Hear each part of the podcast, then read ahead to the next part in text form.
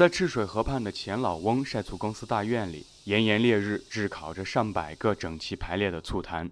这项晒醋工艺已经传承上千年了，日照、空气、土壤、水质、纯天然中草药秘方，一个都不能少。取于赤水，源远流长。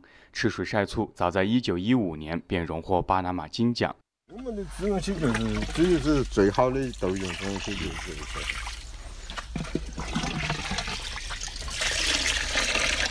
五十七岁的晒翠工人董西良戴着一顶白色草帽，正在小心翼翼地从酱油缸、醋缸里取豆油。他说自己从事晒醋工作已经二十三年了，这醋香却总也闻不够。哦，太好香了，这我都觉得这香，你都感觉香。这个味儿，在你的心里面感觉是什么样的一种位置？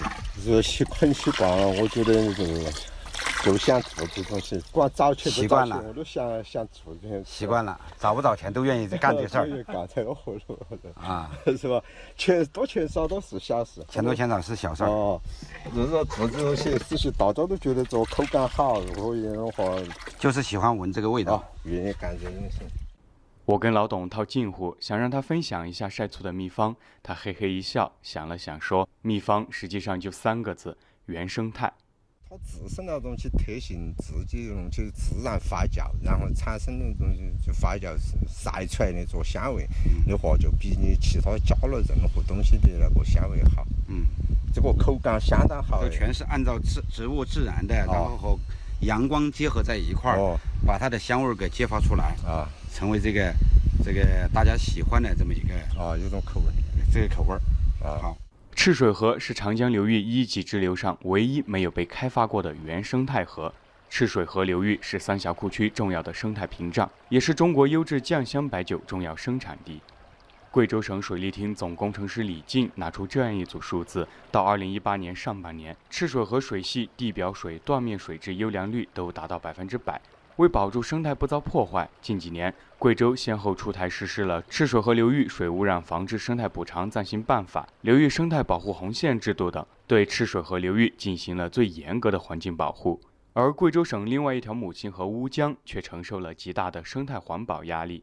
近十年来，朱正文一家一直在乌江库区从事网箱养鱼。六十六岁的朱正文回忆，每年六月到十月销售旺季，前来拉鱼的客商车辆能排到百米开外。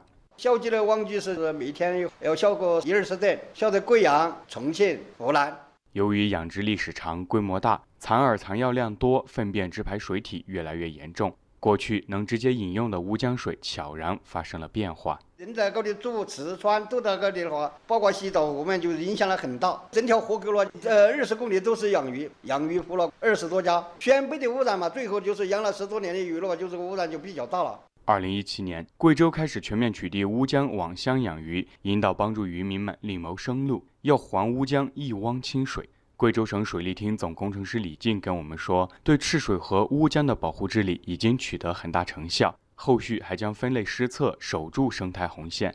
乌江应该说开发的比较早，现在的考虑呢，就是怎么利用这些梯级水电站，把这个水资源更好的、充分的利用。比如说航运，比如说沿江的这种生态环境的这种保护啊。原来我们搞搞水电站的开发，一些大型的水库里面也有些网网箱养鱼，对水质造成了破坏。